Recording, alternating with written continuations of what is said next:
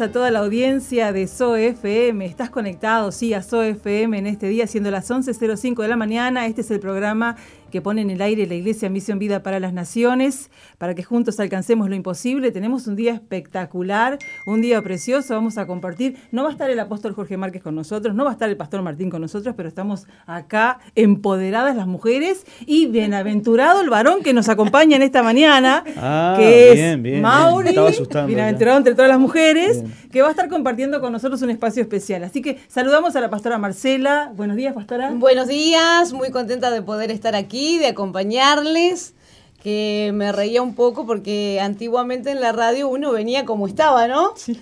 Eh, si tenías los pelos medios, pero bueno, ahora Pero viniste igual así. Sí, vine con los pelos este como para acordar viejos tiempos.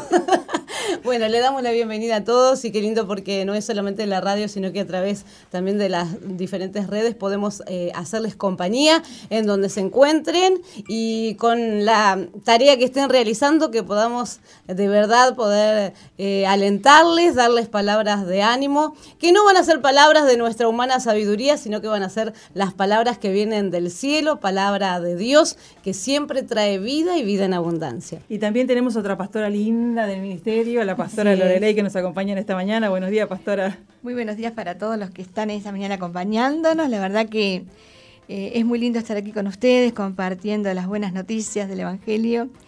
Y bueno, justamente ayer hablaba con mis líderes acerca de los programas radiales, ¿no? Las cosas lindas que suceden a través de la radio. Porque hay personas que nos escuchan que por ahí están haciendo la tarea doméstica o están trabajando. Y cómo en ese momento la palabra llega y es tocada a las personas. Tengo testimonios, montones de gente que a través de la radio se ha convertido y ha conocido el Evangelio, ¿no? Qué lindo. Y es por eso que estoy muy agradecida a Dios, porque realmente es una herramienta de, que Dios la usa mucho, ¿verdad? Mauri, Totalmente. ¿Qué tal? Buenos días, bienaventurado. me siento muy bienaventurado hoy, la verdad. Eh, sí, sí, sí. Bueno, un saludo para toda la audiencia, Pastora Lorelei, Pastora Marcela, como le va Roca. Este, un saludo para todos y bueno, sí, muy contentos. Y la verdad que sí, es una bendición. Eh, yo empecé a conocer el, el- el poder, digamos, que tiene la radio cuando empecé a trabajar acá en la radio. Realmente, eso verdad. siempre lo cuento porque de repente será por mi generación, que no es una generación que escucha mucho la radio, pero cuando empecé a conocer realmente el- el- el- la llegada que tiene la radio solamente por la parte física y empecé a entender justamente la parte espiritual que tiene. Y la radio es parte esencial y ADN del Ministerio de Misión Vida. Es- Entonces, cuando, cu- cuando entendés las dos cosas es lo juntas, medular. es medular, exactamente, es medular del ministerio. Y hay mucha gente, tantos testimonios, tantos testimonios Sí, de gente que se ha, eh, ha conocido a Cristo o ha tenido esa necesidad que se ha convertido en algo que ya no lo puede controlar de conocer a Dios. Y si bien nadie le ha predicado personalmente, pero el vínculo con el Evangelio es a través de la radio. Es increíble eso. Este, y yo siempre cuento, hay muchos que llegaron a los pies de Cristo a través de la radio, pero yo llegué a los pies de la radio a través de Cristo, porque vine a trabajar a la radio porque conocí a Cristo y porque estoy trabajando en el ministerio, ¿no? ¿Y sabes cuánta bueno. gente que escucha la radio que no viene a la iglesia? Sí. Sí. Es la iglesia invisible que nos acompaña todos los días, en todos los horarios, aún en la noche. ¿no? Aún en la- y mucho más en la noche, me animo a decir, Sí. que de día. Este, tanta gente, bueno, taxistas. Me ha pasado de madrugada, me acuerdo varias Venir veces. en la ruta y escuchar la y radio. venir a escuchar a la radio o, o- o subirme un taxi de noche y estar escuchando Es la. Zoe. Pero es el apóstol. Sí. Y es como que no, no. Sí, y le preguntaba, sí, de noche escucho, porque en tanta locura del día, de noche estoy más tranquilo, me da paz escuchar esto.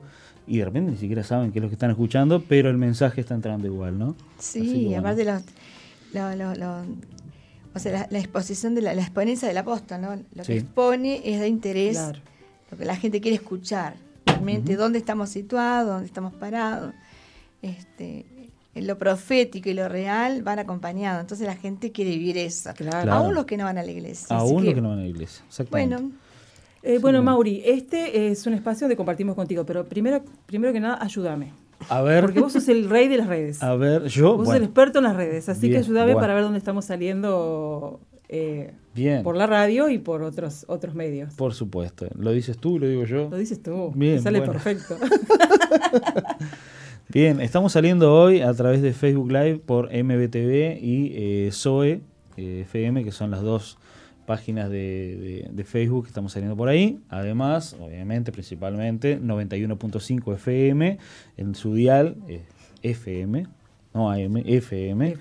Eh, estamos saliendo también a través de misionvida.org en MBTV, estamos saliendo también en soe.com.uy, son las dos webs que tenemos del ministerio, ahí pueden ver y escuchar este programa. Además, estamos saliendo a través de las emisoras asociadas en todo el resto del país. Sí, les cuento que salimos, ¿te cuento? Dígame, Que salimos en Preferencia FM 95.1 en Salto en Florida, Piedra Alta F 105.5 FM, en Durazno también FM Centro 102.7, en Fraile Muerto, Sirio FM 89.5, en San Juan, Argentina, por Bles FM en el 88.3 y como decías, decían ustedes, a la madrugada se retransmite este programa a partir de las 4 de la mañana en Alumbrando en la Noche. Muy bien, y ahí bueno, vamos a estar todos escuchando de vuelta. Así es. Bueno, tenemos un montón de cosas lindas para compartir con ustedes. Eh, realmente eh, van a estrenar mucho el apóstol, ¿no? Porque viste que el apóstol es un manantial que fluye, por favor. Pero bueno, aquí estamos, sus hijas, para estar con ustedes en esta mañana. Y su hijito. yo me asusto. Por favor. señor. Este, pero qué lindo que es estar eh, junto a ustedes. Yo siempre lo miro por Facebook Live y bueno mientras estoy haciendo la tarea o estamos eh, en mil cosas en el hogar o en, diferentes el choques en todos lados. ¿viste? Cuando vas en el taxi pones la radio, cuando vas en el óneo pones la radio, cuando vas a, eh, al, doctor pones la radio. Depende de dónde estés porque a veces no te puedes conectar si estás en el subsuelo. Pero qué lindo que es eh, compartir con ustedes noticias que traen bendición al alma.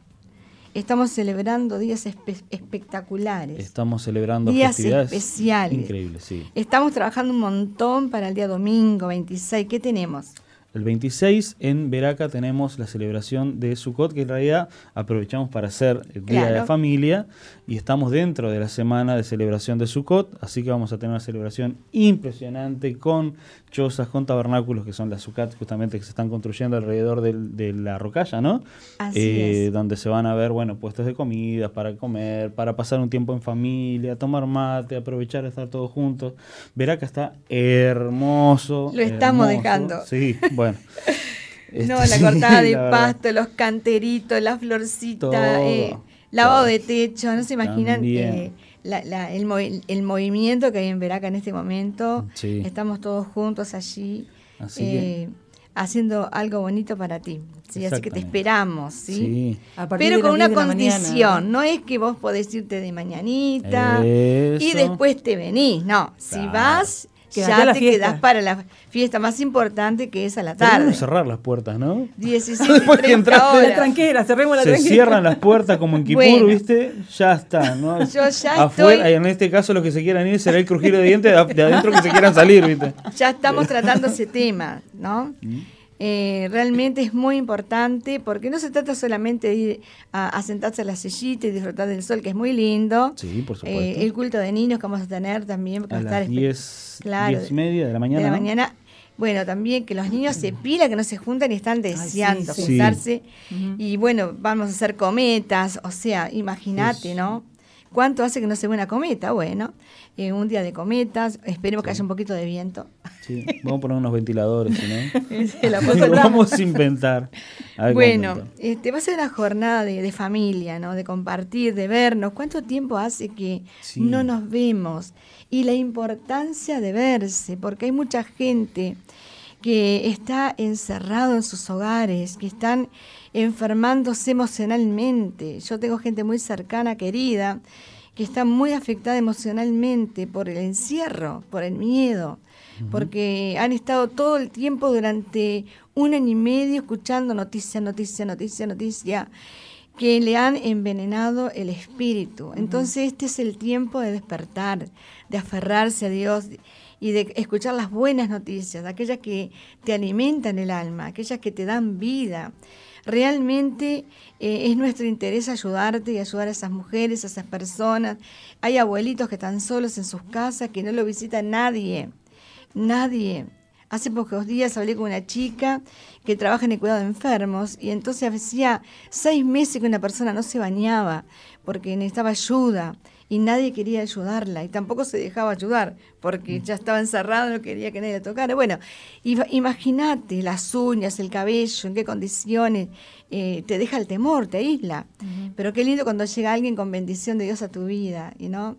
Y te ducha, te baña, te hace las manos, te, te pone bonito. Qué lindo que es eh, dar amor. Así que estamos en esta mañana justamente compartiendo las buenas noticias que van a traer amor a tu vida.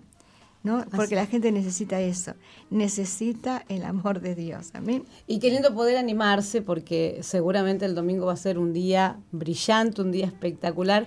Estamos y para aquellos que tienen miedo, eh, eh, totalmente aireado, eh, un lugar muy amplio para poder estar necesitamos registrarnos eh, con sus líderes, con sus pastores, al, 095-333-330. Perfecto. Y ahí nos podemos eh, inscribir para eh, de, verdad poder este, terminar esta semana de agradecimiento allí en, en, Monteveraca. Y así como decía la, pastora Lore, que, que realmente que hay mucha gente con miedo, bueno, que venzan ese miedo y que digan, voy a ir a un lugar que es tierra de bendición. Mucha gente que ha ido por primera vez a Veraca, me acuerdo cuando veníamos de Salto, este, que, eh, que llegaban y, claro, siempre deseosos de conocer el lugar. O sea, entré y sentí la paz de Dios, sentí la presencia de Dios, porque es, un lugar que está consagrado para Dios y que realmente se puede disfrutar. Así que la invitación está hecha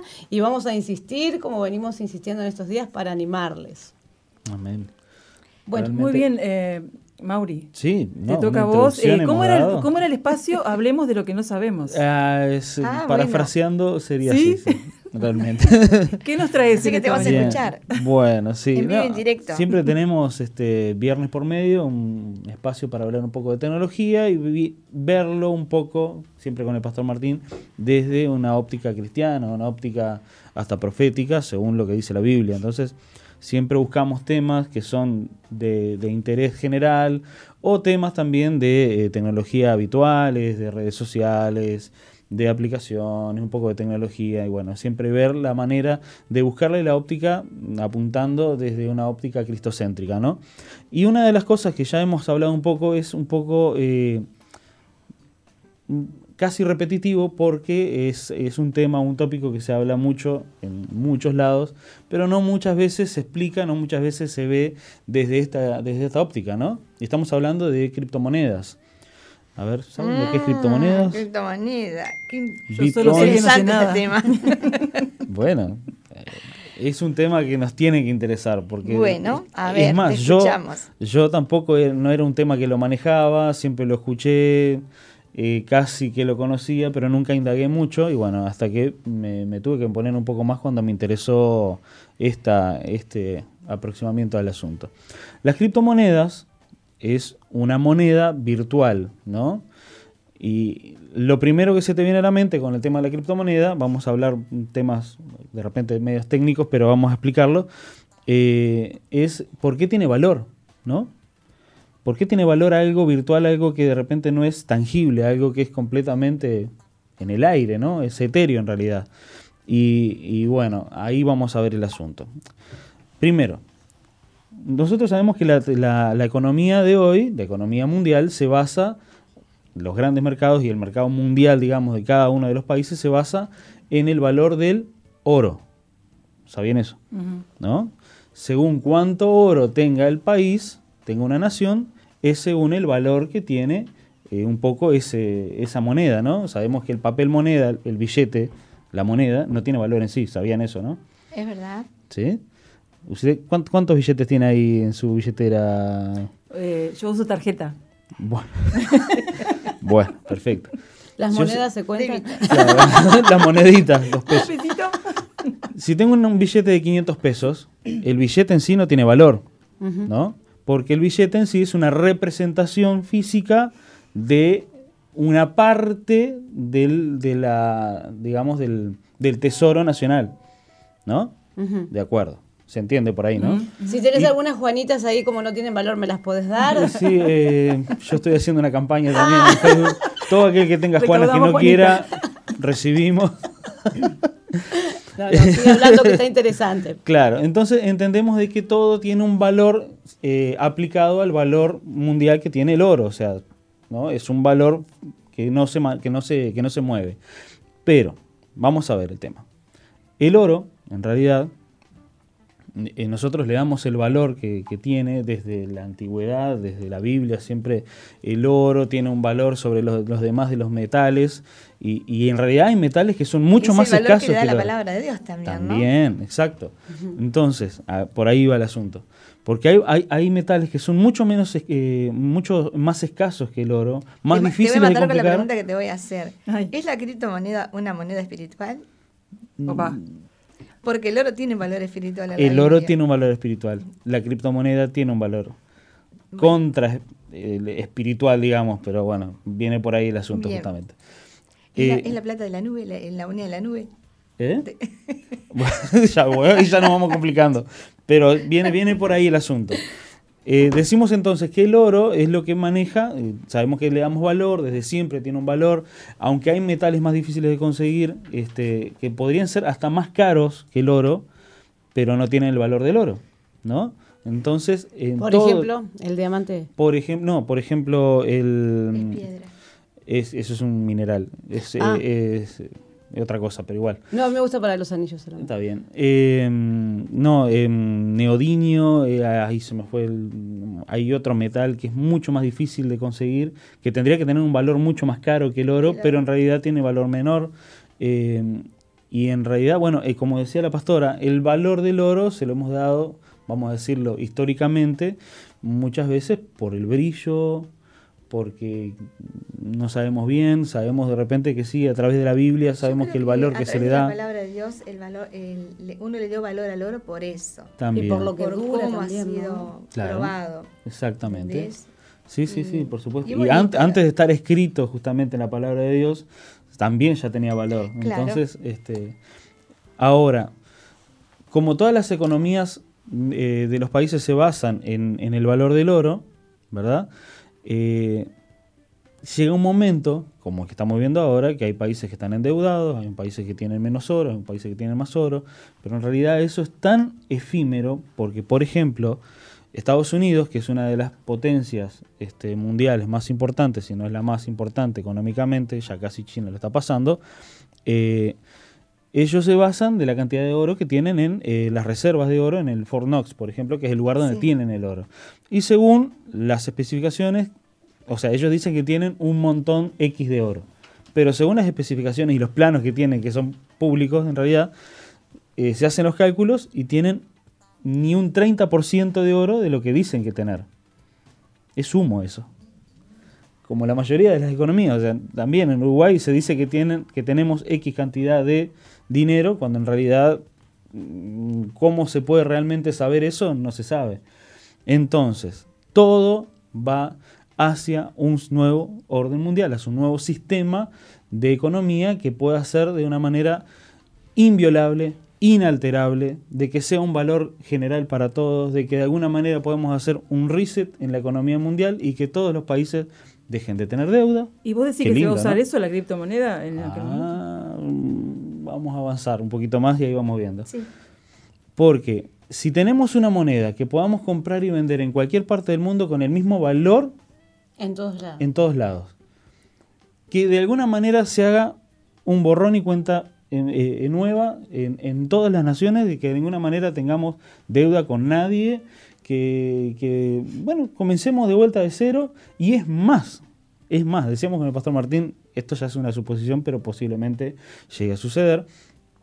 Imagínese, bueno, eh, ¿usted quiere entrar en este nuevo sistema de, de económico? Sí, como no. Bueno, entonces venga por acá, le hacemos firmar un asuntito y automáticamente usted va a tener en su cuenta, vamos a ponerle mil X pesos, X dinero virtual de eso que estamos hablando, criptomoneda, Bitcoin, lo que usted quiera llamarle. Hay mucha gente que va a decir, sí, cómo no, ¿qué tengo que hacer? Venga por acá, marquita, brazo derecho o frente y listo. No es para nada loco lo que estoy diciendo, ¿no? No. ¿Cuánta gente que no tiene un peso Va a decir, sí, como no, dale, ya, mismo. O gente que está en deuda de que le dicen que es el Por cero. supuesto, imagínese, usted tiene deuda hasta el cuello, bueno, a partir de hoy no tiene deuda. Es más, va a tener plata en su cuenta. Y hay mucha gente eh, endeudada con el tema de préstamos. Claro. ¿Cuánta gente que no conoce la palabra de Dios, obviamente, que no está avisada, y cuánta gente cristiana que conoce la palabra de Dios? De igual manera va a decir, uy, pero esta es la salvación. Vamos a aceptar. Lo lindo de esto es que después que estás adentro, chao, marchaste. Y los que quedemos afuera, vamos a quedar fuera de ese sistema mundial, de ese sistema económico, con lo cual no vamos a poder ni comprar. No, ninguna Ni vender. transacción, claro. Qué silencio se hizo acá. Sí. No, no, te estoy escuchando. Así que bueno, este... O sea, O sea que las Juanas no sirven para justamente tu programa se trata de eso, ¿no? No. No podemos hablar de lo que no sabemos. ah, bueno. Claro. Este, yo tengo, eh, o sea, no me metí en el tema. Tengo, por ejemplo, algunas referencias. Este, se llama opiniología. Ujú. No, este, pero bueno, no, no, me, no me introduje en ese tema, ¿no? Pero sí tengo muchísima información y datos, datos, datos, pero en sí este, es lo que es lo que tú dices. Claro, Todo lleva a eso. claro. ¿Y, y por qué el tema de la criptomoneda? ¿Por qué el, eh, sería algo que, que- que funcionaría, entre comillas, vamos a decirlo así, ¿no?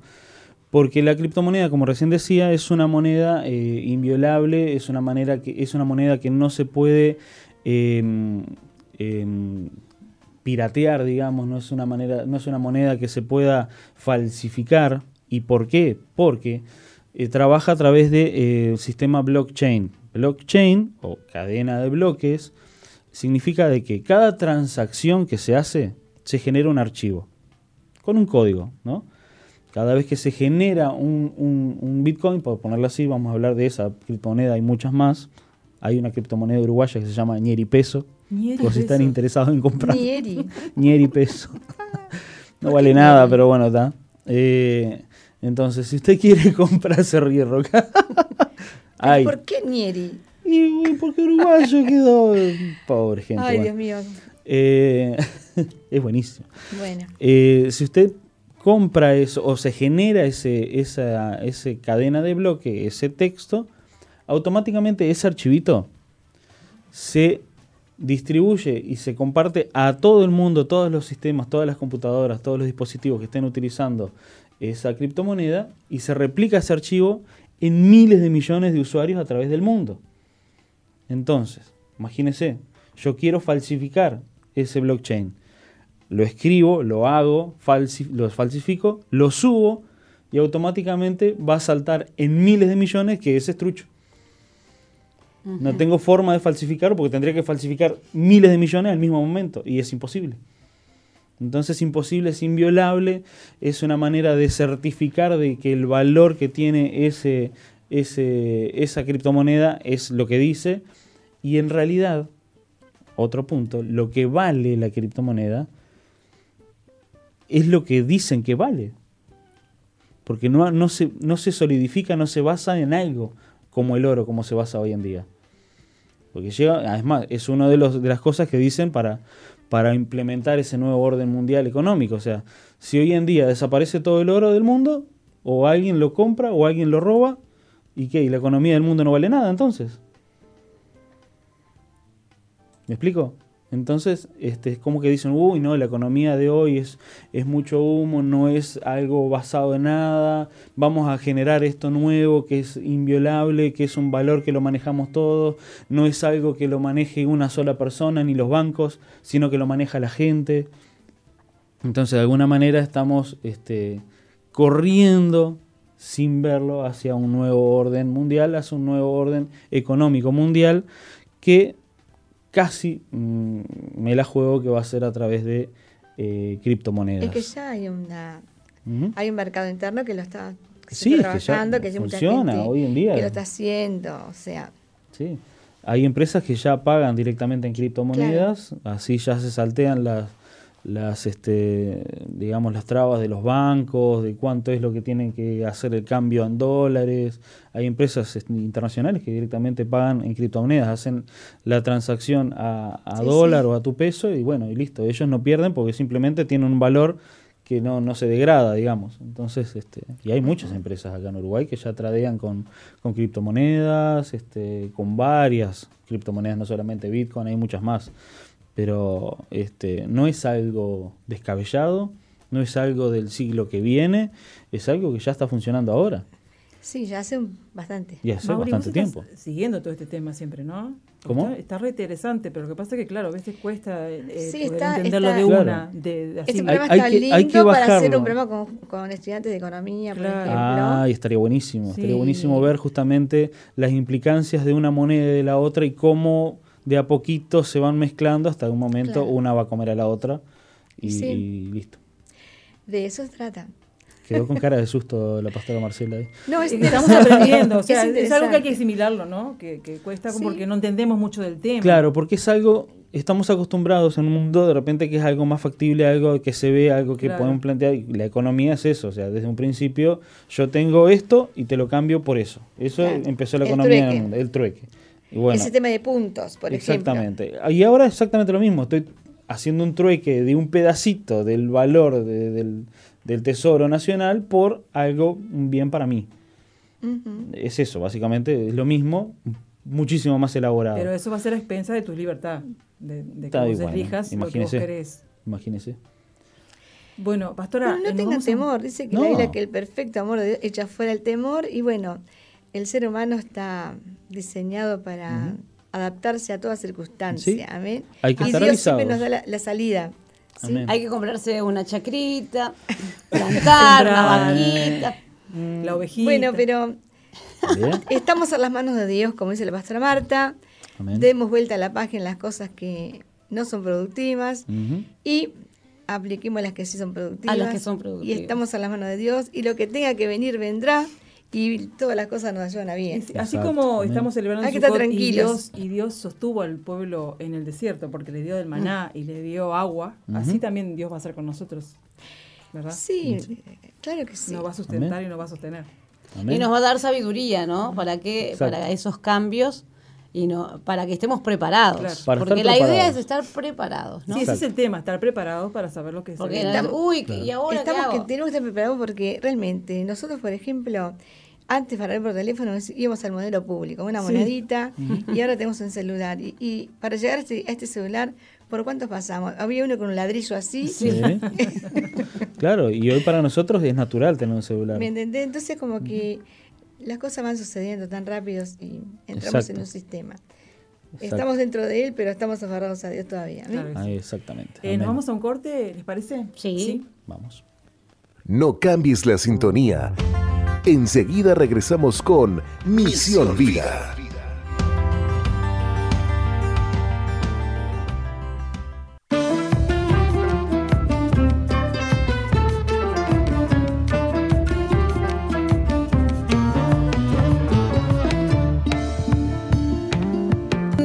Continuamos aquí, estamos en los estudios de Zoe y bueno, para compartir con ustedes una reflexión ya nos quedamos con la cabeza ahí pensando con todo lo que habló Mauri.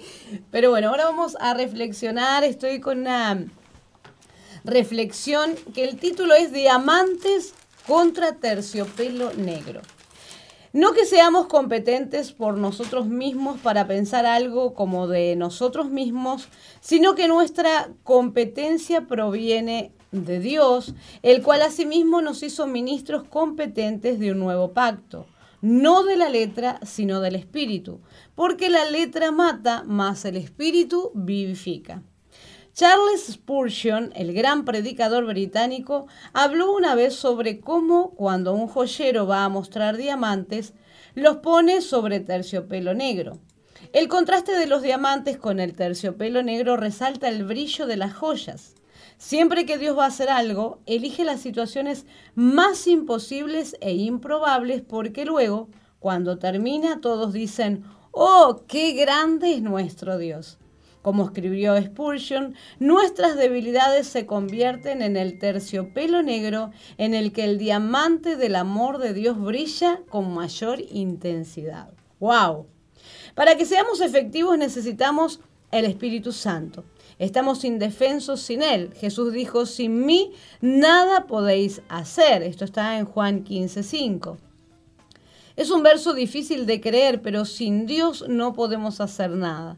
Esto significa que puedes ser sincero, puedes estudiar mucho, puedes ser celoso, puedes tener un coeficiente intelectual alto y aún puede ser ineficaz para el reino de Dios.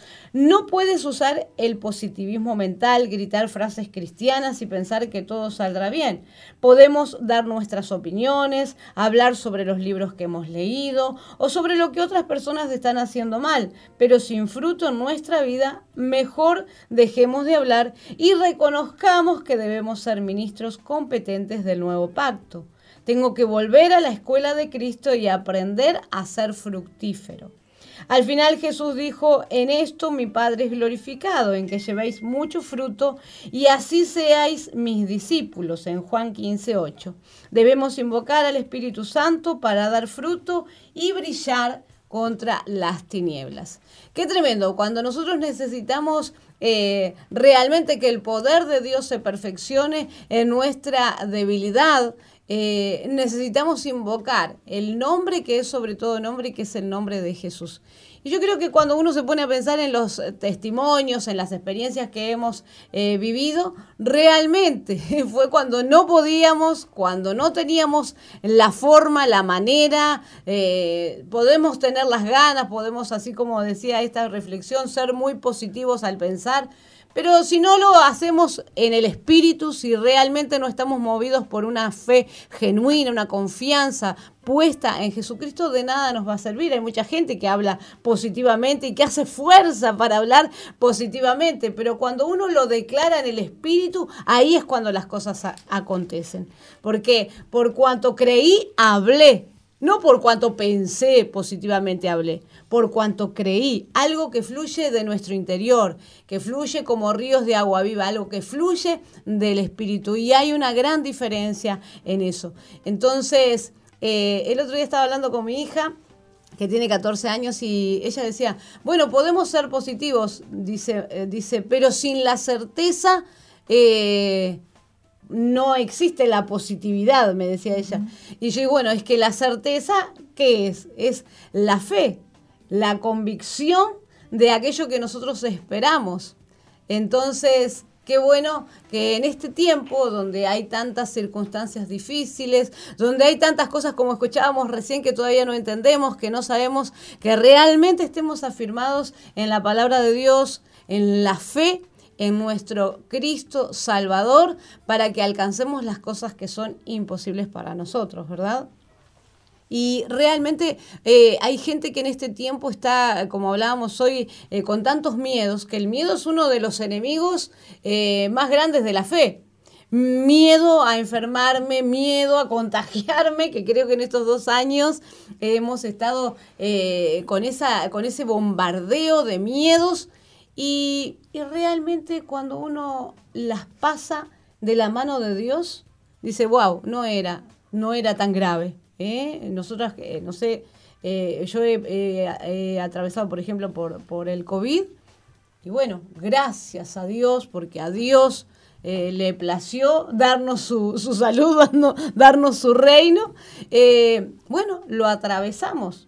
Y, y, yo algunas veces había dicho, bueno, este, no que me andaba, dice, em, digamos, sin cuidados, porque vivimos eh, en, una, en una comunidad, en un hogar con muchos niños, así que eh, tenemos que ser precavidos. Y encima me pasó también a atravesar la, la, enfermedad de mi mamá, así que tenía muchos recaudos. Pero yo en mi corazón pensaba, bueno, si el tener el COVID a mí me genera anticuerpos, eh, bueno, si lo tengo que tener, no, no, no, consideraba de no cuidarme para nada. Tenía mis recaudos, pero pensaba eso, bueno, si en algún momento, por X motivo, porque veía que tanta gente este, lo tenía, bueno, si eso va a crear anticuerpos en mi organismo. Y bueno, y así fue, gracias a Dios. eh, tampoco contagié a nadie, gracias a Dios. Entonces son cosas que uno eh, ora, uno cree y más allá de lo que uno ora y más allá de lo que uno cree, yo creo eh, que es la gracia de Dios que cae sobre quien quiere, ¿verdad? hablando de, circunstancias difíciles, mi mamá atravesó esa circunstancia difícil, una enfermedad, y bueno, y el Señor decidió llevársela al cielo.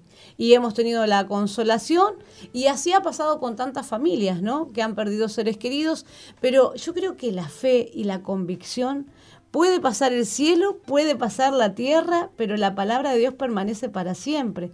Entonces, eh, esa convicción plena de que en el cielo nos veremos. Amén. Entonces eh, cambia la, cosa, ¿no? cambia la expectativa de vida y, cambia también eh, el, poder de Dios eh, en nosotros. Actúa de una forma que realmente nos da paz y, nos da vida.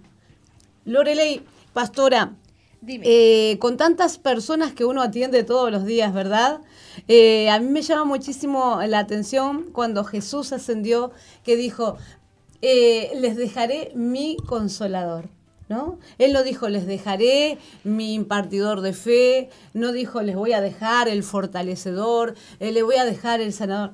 Eh, creo que el consuelo de Dios es algo tan fabuloso, tan maravilloso y tan necesario. Que, que demuestra la existencia de Dios. Exacto, exacto. Preguntas de, este tiempo, ¿no? Que me hacen muchos chicos, yo trabajo mucho con adolescentes y jovencitos, y bueno, eh, describir la, existencia de Dios en los jóvenes, en los niños.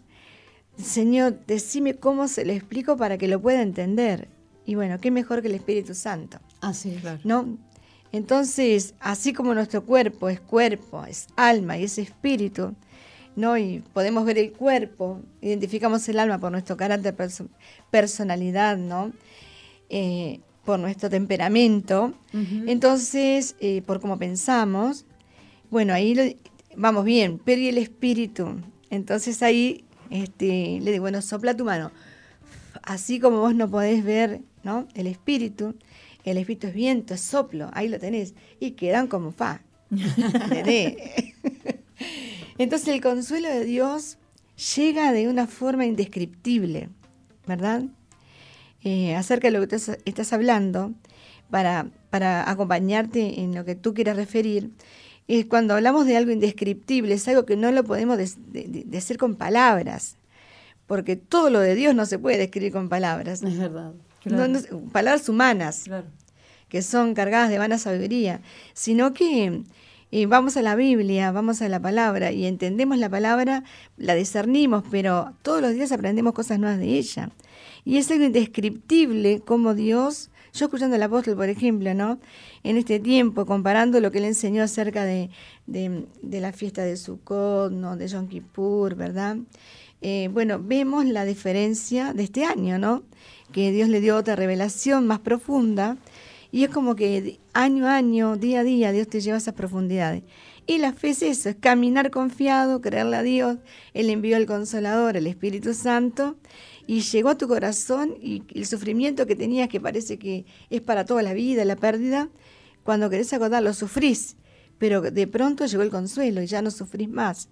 Ya Dios te dio contentamiento, paz, te dio entendimiento, te dio paz, la certeza de que tu mamá está con el Señor. Entonces, todo eso, ¿verdad? Este, te ayuda a creer mucho más en Dios y a mostrar a Dios, ¿no? Porque la gente que dice, ay, se murió la mamá, va a pasar duelo seis meses, un año, no. En poco tiempo ya estás eh, entre nosotros, ya estás eh, activada. Eh, obviamente conociendo uno extraña, ¿no? Claro. Pero eso no quiere decir que estés sufriendo por causa de una muerte. Estás confortado tu corazón, estás contenta porque sabes que Dios la tiene cuidadita, ¿entendés? Y eso quizás va dirigido a alguien, ¿no? Sí, es que mucha gente ha perdido seres queridos en este tiempo y, mucha gente no conoce ese consuelo. Y quizás va dirigido a alguien que está, ha perdido a alguien, quizás perdió un esposo, el hijo, la mamá, un hermano, un ser querido y está triste, ¿no? Qué tremendo que pueda hoy eh, conocer al Espíritu Santo de Dios, que es la persona de Jesús, es su Espíritu. Entonces, cuando, cuando tú recibes al Espíritu Santo en tu corazón, algo cambia a nosotros, algo sucede. ¿Cómo mostramos a Dios? Pues la gente quiere saber quién hizo primero, la gallina, el huevo. No, se trata de Dios. No importa que eh, haya sido el huevo primero, la gallina después, eso no es importante. La gallina existe. Y el huevo también. y, los huevos también. Entonces, lo importante no es que ante esos son deducciones que te llevan a un razonamiento para alejarte de Dios, ¿no? Para insistir en algo que es infinito. Y Dios es infinito. Entonces, qué bueno que es eh, poder llegar al corazón de esas personas para mostrarles un Dios infinito. Y también aquellos que, que luchan con un diagnóstico, porque a mí me pasó ver a, mi mamá con un diagnóstico donde ningún doctor le negaba lo que tenía. Ella llegó a tener eh, cáncer en un grado 4 y realmente estaba desahuciada. Pero ver cómo ella eh, buscaba eh, el orar por todo el mundo, el dejar recaudos, consejos a sus hijos, a sus nietos, a, familiares, a cuñadas, eh, bueno, a tantas familias. Y hay personas que, que es tan difícil, ¿verdad? Porque uno puede tener un accidente, bueno, falleció. La muerte te sorprende. Pero cuando vos ya tenés un diagnóstico y estás viviendo los últimos días de tu vida, e, e, es difícil. Eh, lógicamente eh, que siempre estaba la esperanza todos les le impartíamos esperanza, le impartíamos fe, pero yo la observaba a ella y era como que ella ya sabía. ¿Mm? Entonces hay personas que están en ese proceso y una cosa es ser el familiar y otra cosa es ser la persona. Y quizás hoy eh, nos están escuchando esas personas que tienen un diagnóstico, que han sido desahuciadas y que están luchando esperanza contra esperanza, porque hemos escuchado testimonios de personas que realmente vencieron al, al, cáncer y salieron adelante y fueron sanadas y esa fue la gracia de Dios para sus vidas y el propósito de Dios para sus vidas. Pero hay otros que quizás no. Y mi mamá lo que hacía era siempre buscar tener su corazón limpio. Ella hablaba y buscaba momentos para decirme, ¿sabes, Marce, que yo me había enojado con la fulana y, yo ya la perdoné, pero quiero confesártelo a vos, no te hablo como a mi hija, te hablo como una pastora. y procuraba buscar el tener un corazón limpio que seguramente la lucha entre la vida y la muerte, entre la enfermedad, eh, cuántos pensamientos vendrían a su mente de acusación, de miedos, de cuántas cosas, ¿verdad? Porque están en la recta final y, ahí el enemigo es donde quiere ganar una batalla, porque hasta el último momento pelea para querer eh, ganar esa batalla que la tiene perdida hace muchos años. Exactamente. Entonces, eh, qué importante el aliento de vida, qué importante eh, buscar el guardar el corazón, el tener un corazón limpio. Y entonces uno suma las festividades que estamos viviendo ahora y el recuerdo de esos últimos días de mi mamá y la parábola de las vírgenes, de las sensatas y, de las imprudentes, de las prudentes y de las insensatas.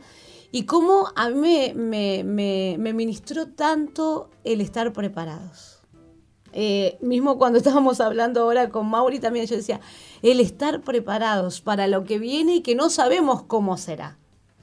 Y, es tan importante eh, nuestra conexión con el Espíritu Santo porque Él nos va a enseñar todas las cosas. Y hay un tiempo de preparación que, que no debemos de descuidar nunca y es nuestro corazón. Porque nuestro corazón nos va a ayudar a, que el día en que tengamos que dejar esta tierra y ir al cielo, eh, estar prontos. El día que venga el Señor, tener la lámpara este, llena, el aceite, la vasija extra, estar prontos. El día que cambien la economía, este, eh, estar prontos, estar preparados. Por eso dice, perdón, dice sobre toda cosa guardada, guardemos el corazón, ¿verdad? Y nosotros todos tenemos cosas guardadas de valor, todos. Cuando vamos a limpiar la casa, el dormitorio, siempre hay algo que es de valor. Quizás no es de valor porque tenga un valor en el comercio, sino que tiene un valor emocional. tiene un valor de, de un momento de importante de tu vida. y, y, bueno, como que yo también tengo dos o tres cositas puntuales que, que, forman parte de un momento especial de mi vida y las tengo como, como un memorial, ¿no? Sí. No de cosas buenas, no, no de cosas buenas. Ah. Y, y, también tengo algunas de cosas buenas, pero en realidad, dice, sobre toda cosa guardada, guarda tu corazón, porque de él mana la vida. Y entonces, este, así como nosotros eh, tenemos cosas que están guardadas, que son de valor, pero que no son eternas, uh -huh. cuando guardamos el corazón, sí, lo guardamos para la eternidad. Exacto. Entonces, el despojo de las cosas materiales. Cuando ya las cosas materiales no tienen validez, no tiene absolutamente no, tu carrera, todos tus logros, ¿verdad? Todo lo que lograste, los éxitos, todos quedan a un lado, ¿no? Pero lo más importante es, has guardado tu corazón, porque el, el que guarda su corazón guarda su alma. Así es. De eso se trata, ¿verdad? Qué fuerte.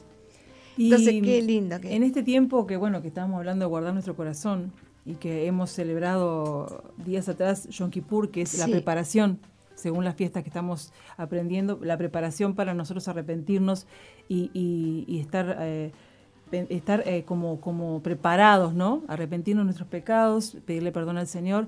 Y eh, este tiempo de Yom Kippur eh, nos, nos, nos entra en esa preparación, dice el apóstol, va a haber un último Yom Kippur que vamos a estar nosotros preparándonos en nuestra vida para recibir al Señor, para irnos a, a la eternidad.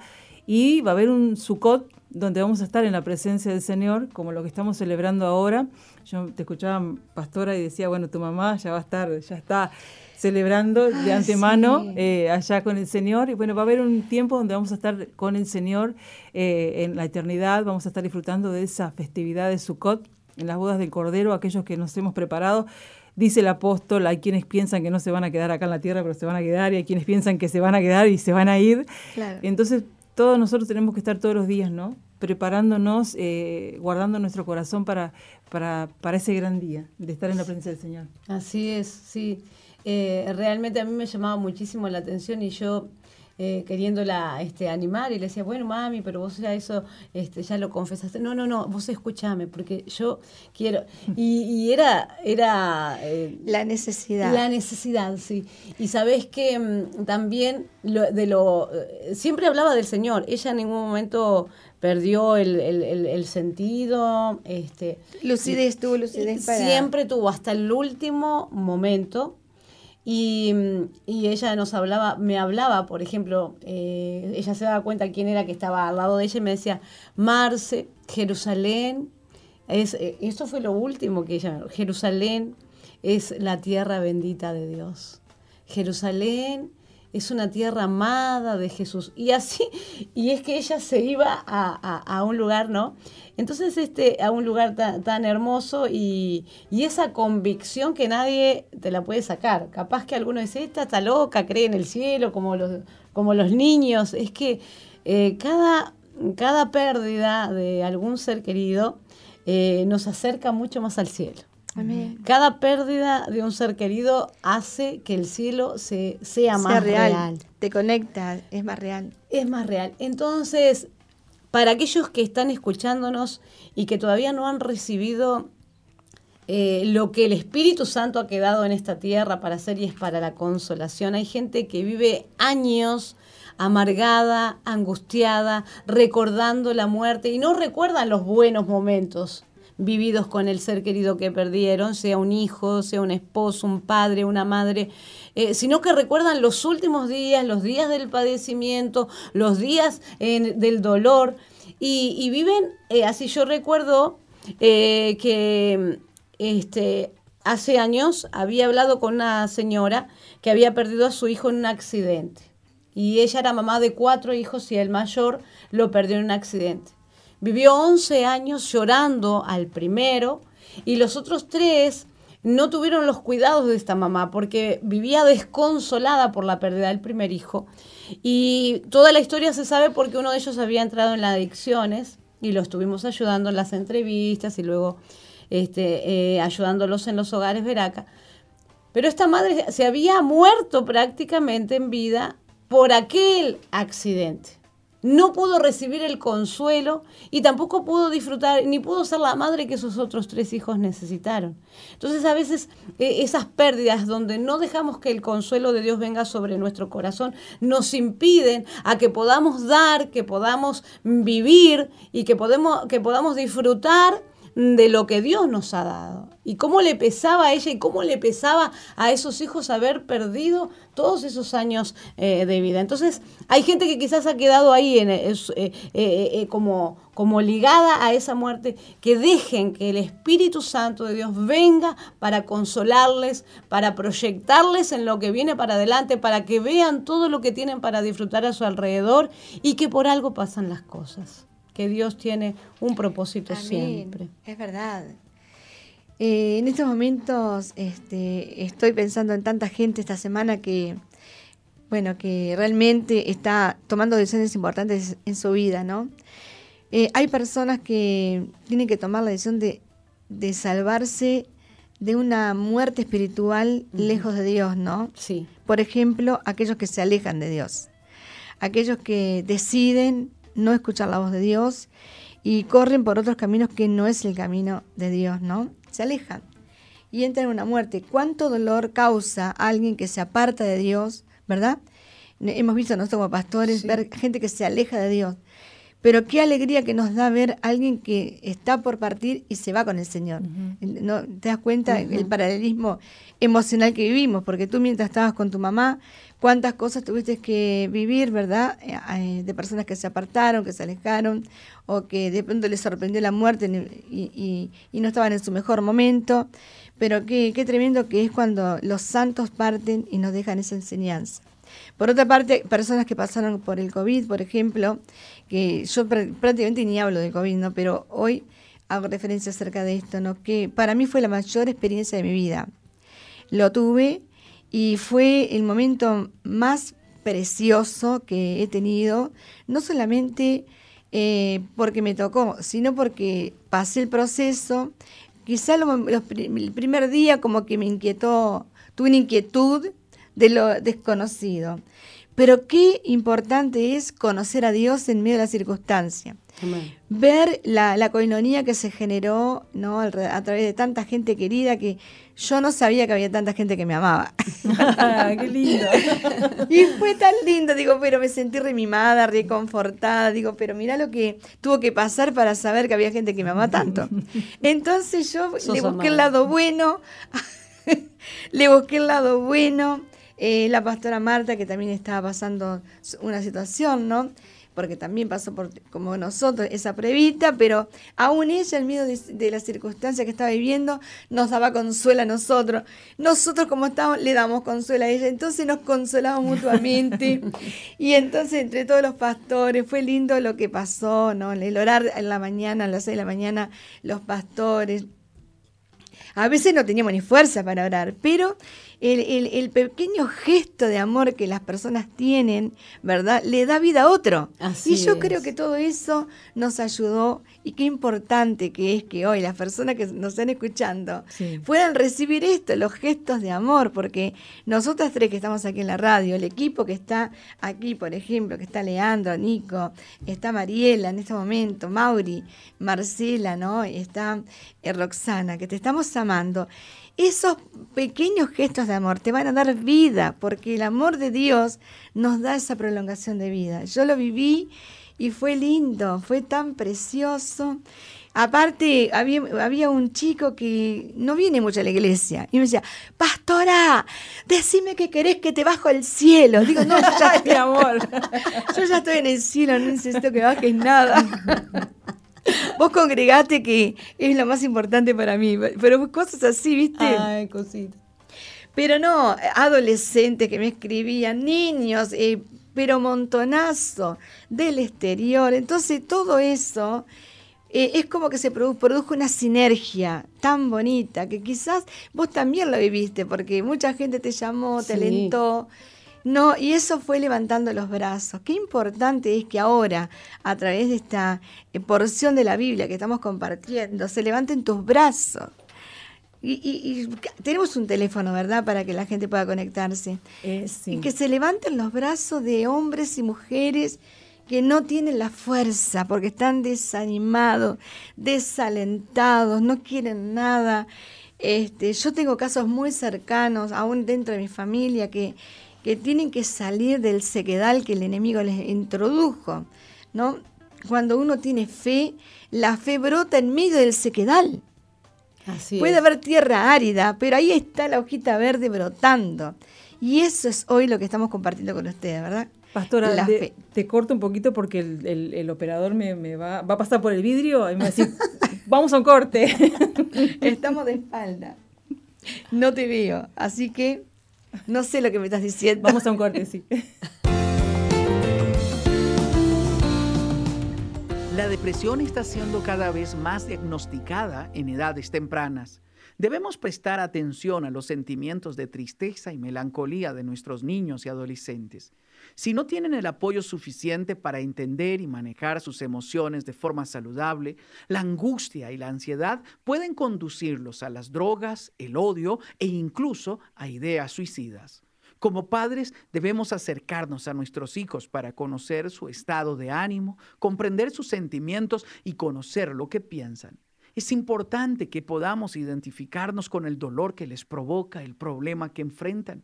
Esto les da la confianza para acercarse a nosotros en los momentos en los que necesiten una palabra de ánimo o ser escuchados sin críticas ni sermones. Le habla Sixto Porras de Enfoque a la Familia. Visite enfoquealafamilia.com.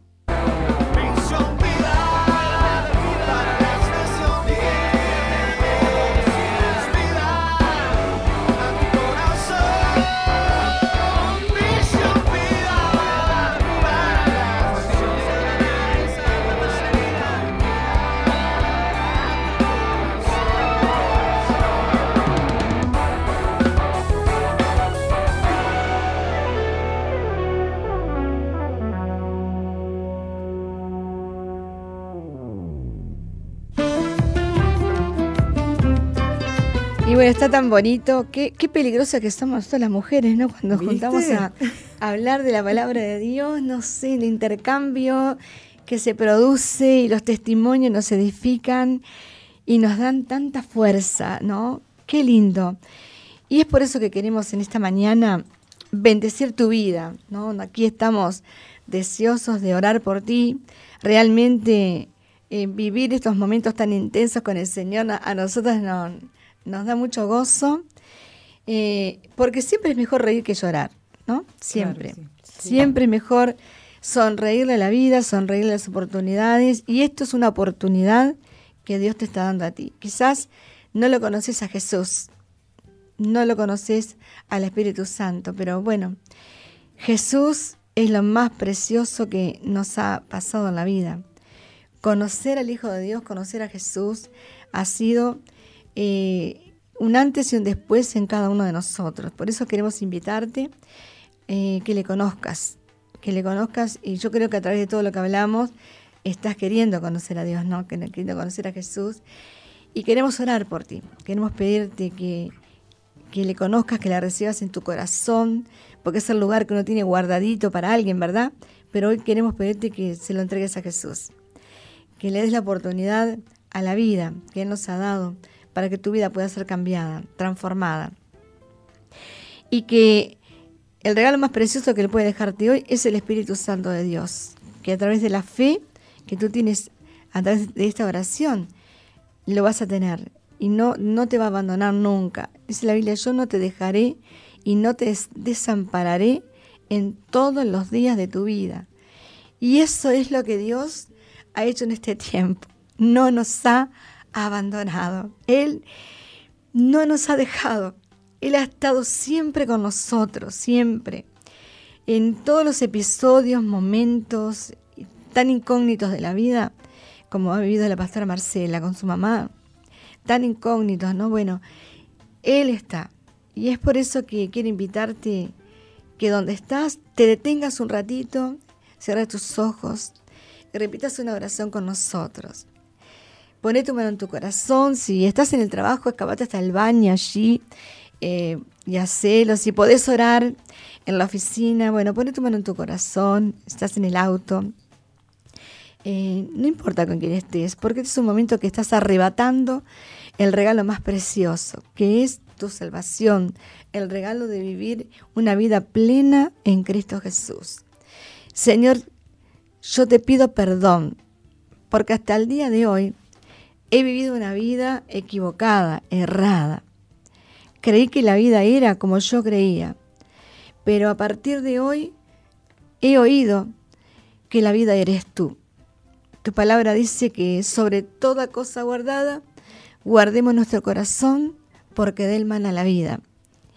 Y hoy yo quiero que mi corazón ya no me pertenezca a mí, sino que te pertenezca a ti, porque lo he entregado a otros amores y me han dañado, pero hoy yo quiero conocer tu amor y hoy te doy mi corazón, te doy mi vida, Señor, para que tú la limpies, para que tú la transformes, para que tú hagas de, de mí una nueva mujer, un nuevo hombre, con otra visión de la vida, con otra perspectiva de la vida, y arrebatar el regalo más precioso que nos has dejado, que es la presencia de tu Espíritu Santo en mi vida. Y sé que el Espíritu Santo me guiará toda verdad, me enseñará todas las cosas que debo conocer de ti.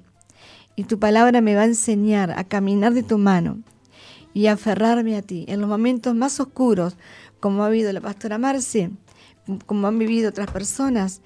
Bueno, en esos momentos tú me vas a guiar y me vas a alumbrar. En el nombre de Jesús. Amén y amén. Amén. Amén. Amén. Verdaderamente. Que muchos hayan creído. Y no, como siempre decimos, no es una oración mágica, es una oración poderosa si la hacemos con el corazón y sabemos que esto está aconteciendo. Y en este momento vamos a estar eh, compartiendo la lección del apóstol acerca de la fiesta de Sukkot, que es lo que estamos viviendo en este tiempo, un tiempo precioso. Y la introducción de esta lección dice así y la queremos compartir con todos ustedes. Sukkot es la tercera fiesta de otoño que celebra el pueblo de Israel y es una fiesta que dura siete días. No se celebra en el templo o en la sinagoga, sino en las casas. Sukkot es una fiesta de la familia. Y Dios ordenó que para estas celebraciones se construyeran una especie de cabañas o tabernáculos para recordar el tiempo en que el pueblo hebreo vagaba por el desierto. Se acordaba Dios cuando su pueblo lo seguía como una desposada en el desierto. Me he acordado de ti, de la fidelidad de tu juventud, del amor de tu desposorio, cuando andabas en pos de mí en el desierto, en tierra no sembrada, dijo el Señor por medio del profeta Jeremías, en el libro de Jeremías capítulo 2, verso 2. Ese tiempo, ese fue un tiempo en que el pueblo no tenía otra más que confiar y esperar en Dios, porque Él les iba a dar todo en un territorio donde no había nada. Entonces, Dios quiso que su pueblo celebre la fiesta de Sukkot, o fiesta de las cabañas o de los tabernáculos. Cada familia tenía que hacer, y aún hasta el día de hoy lo hacen, una sukkah o cabaña. Esta palabra es el singular de Sukkot. Dios ordenó que por siete días celebraran en sus casas debajo de una sukkah, conmemorando el tiempo en el que Él los sacó de Egipto y los guió hasta la tierra prometida. Usualmente hemos visto temas en la Biblia separados unos de otros, pero mientras más estudio la palabra de Dios, dice el apóstol, más congruencia y unidad encuentro en ella. Como dije, Dios no se ha dejado sin testimonio para mostrar su propósito, y su testimonio lo vemos en la luna, en el sol y las estrellas. También su testimonio está en los frutos del campo, en los matrimonios y en las familias. Dios es un padre, eh, Dios es un padre que busca novia para su hijo. Así dice la Biblia en Mateo 2, 22.2, eh. El reino de los cielos es semejante a un rey que hizo fiesta de bodas a su hijo. Después de haber indagado, he llegado a la conclusión de que la fiesta de Sukkot tiene un trasfondo histórico y un componente profético hacia el futuro. Hemos celebrado antes de esto la fiesta de Yom Kippur, que significa expiación, y el día de expiación es el día más solemne del año. El pueblo de Israel necesita sí o sí haber llegado a ese día lo suficientemente entristecido y arrepentido de sus pecados, habiendo confesado todo lo malo que ha hecho delante de Dios y ante el prójimo, y haber pedido perdón si en algo ha ofendido a Dios y a los demás. El día de la expiación es culmine. Ese día o quedas eximido de tu pecado, librado de tu culpa, expiado con la sangre de Cristo y librado del poder del pecado, o terminas siendo condenado. Hemos interpretado ese día como el día de la segunda venida de Cristo, cuando el Señor regresa en las nubes a levantar a su iglesia. Ese día se cierran las puertas de la gracia y los que hayamos entrado por esas puertas celebraremos las bodas del Cordero, el casamiento de Jesús con su novia, y su novia está ataviada y preparada para las bodas. Según vemos en la Biblia, esta es la fiesta más alegre del año. En esta fiesta el Señor nos manda regocijarnos. En cambio, en Yom Kippur la orden era afligirse, era tener diez días de arrepentimiento o teshuvá. Y pasados esos días, aquellos cuyos nombres quedan inscriptos en el libro de la vida pasarán a la eternidad donde no habrá muerte, no hay poder del pecado, no hay aflicción, ni angustia, ni dolor, y Dios enjugará toda lágrima. Desde aquel día, y en especial desde el día de Sukkot, el pueblo de Dios disfruta, se alegra y se goza. Esta celebración de Sukkot tiene origen en el libro de Levítico 23.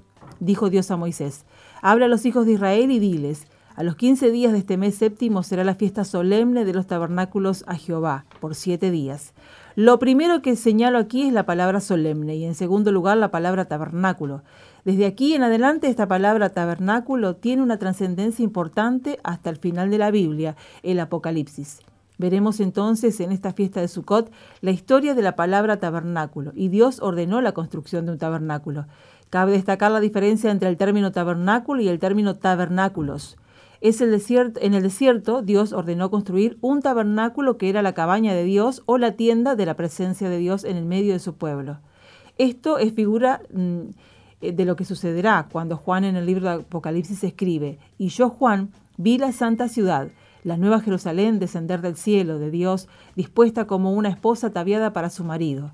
Y oí una gran voz en el cielo que decía, He aquí el tabernáculo de Dios con los hombres, y Él mora con ellos. Y ellos serán su pueblo, y Dios mismo estará con ellos como su Dios.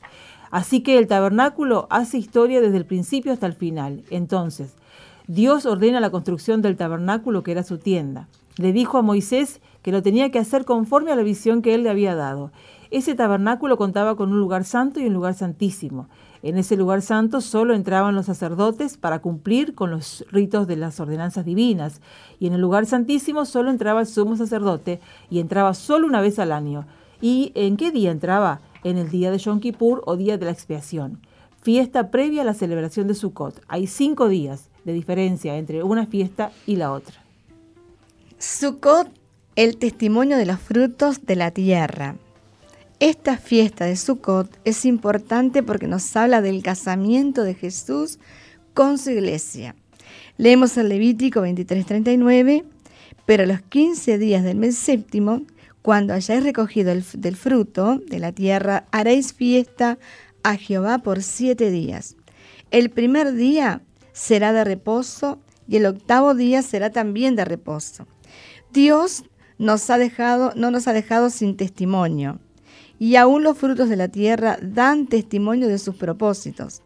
Apocalipsis 14, 18 y 19 dice, y salió del altar otro ángel que tenía poder sobre el fuego, y llamó una gran voz al que tenía la voz aguda diciendo, mete tu voz aguda y vendime los racimos de la tierra, porque sus uvas están maduras. Y el ángel arrojó su hoz en la tierra y vendimió la, viña de la tierra y echó las uvas en el gran lagar de la ira de Dios. Entre todos los frutos que hay que cosechar antes de Sukkot está el olivo que representa a Israel. Y a nosotros, la Biblia señala que nosotros hemos sido injertados en el olivo verdadero. Entonces las frutas importantes de esta época son las uvas y las olivas, y las olivas son machacadas para que fluya el aceite. Perdón, para que fluya el aceite, para que fluya la unción. Ahora, si no eres oliva, eres uva. Antes de Yom Kippur las viñas tienen uvas y los olivos tienen sus frutos. Pero el día de Yom Kippur es el día de la expiación. Y ese día el olivo queda, el olivo queda el olivo, y la uva es pisada en el lagar de Dios. Es la que soporta la ira de Dios sobre las naciones. La oliva es la del aceite, la que entra por la puerta y va a la fiesta del Señor. Antes que hayas pasado por mucha tribulación, muchos días después de Yom Kippur, estarás en la presencia del Señor. El apóstol Pablo dijo, porque el Señor mismo, con voz de mando, con voz de arcángel y con trompeta de Dios, descenderá del cielo y los muertos en Cristo resucitarán primero. Luego nosotros, los que vivimos, los que hayamos quedado, seremos arrebatados juntamente con ellos en las nubes para recibir al Señor en el aire y allí estaremos siempre con Él. Primera de Tesalonicenses capítulo 4 versículo 16-17. Cuando se celebre Sukkot después de Yom Kippur, ya que los que estemos celebrando esas fiestas estaremos vestidos de lino fino, sus ropas blancas y resplandecientes en la gloria de Dios. Juan relató acerca de la visión que tuvo y dijo, y oí una gran voz del cielo que decía, He aquí el tabernáculo de Dios con los hombres, y Él morará con ellos, y ellos serán su pueblo, y Dios mismo estará con ellos como su Dios. Apocalipsis capítulo 1, 21, versículo 3. Sukkot es la fiesta de los tabernáculos. Debemos entender qué es el tabernáculo y seguir la historia de esta palabra a lo largo de la vida y llegar al Apocalipsis para saber que Dios nos está hablando de una celebración en la que el tabernáculo de Dios mora en nosotros. Y es Dios mismo quien estará con nosotros como nuestro Dios. Eso será, según la Biblia, por la eternidad. Como dijo el apóstol Pablo, estaremos siempre con Él. El Señor está todos los días con nosotros hasta el fin del mundo. Y, él, y, en aquel entonces estaremos, perdón, pondremos, eh, podremos verle cara a cara. Ya, me estoy emocionando ahí. ya, ya estoy, ya estoy ahí. Y en aquel entonces podremos verle cara a cara. Ya no hará falta la fe. ¿Quién dice amén? Amén.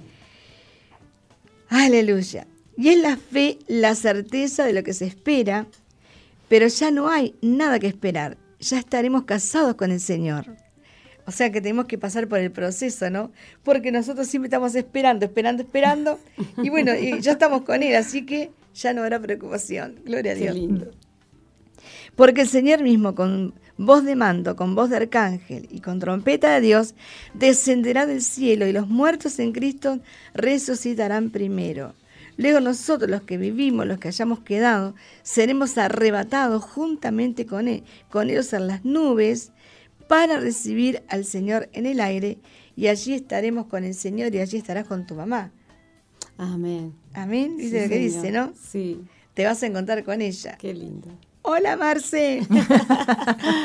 Hola mami. Aquí el apóstol Pablo nos está hablando de Yom Kippur. Este será el día del arrebatamiento y nosotros seremos levantados en el aire para recibir al Señor.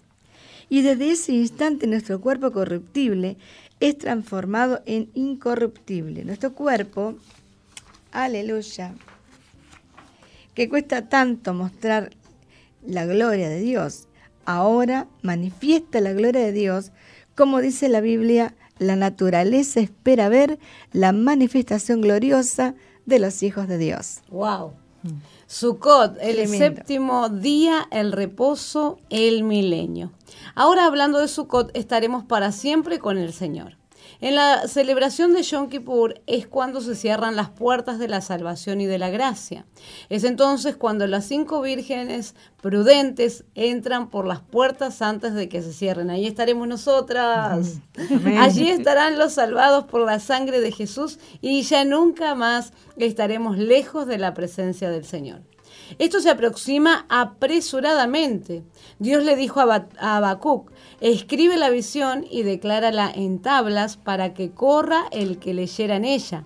Aunque la visión tardará aún por un tiempo, más se apresure hacia el fin. Esto es Habacuc 2, 2 y 3. Jesús dijo, De la higuera aprended la parábola.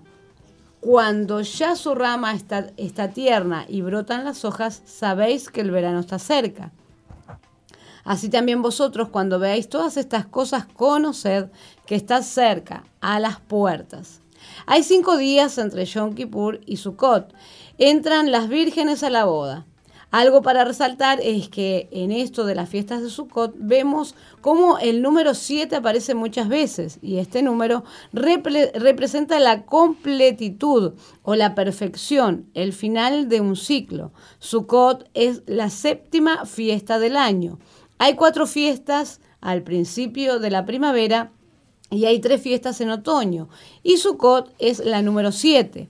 Esta fiesta se debe celebrar en la séptima luna llena y por siete días. En este caso, a partir de la tarde noche de la tarde noche del lunes 20 de septiembre hasta la tarde eh, noche del lunes 27 de septiembre.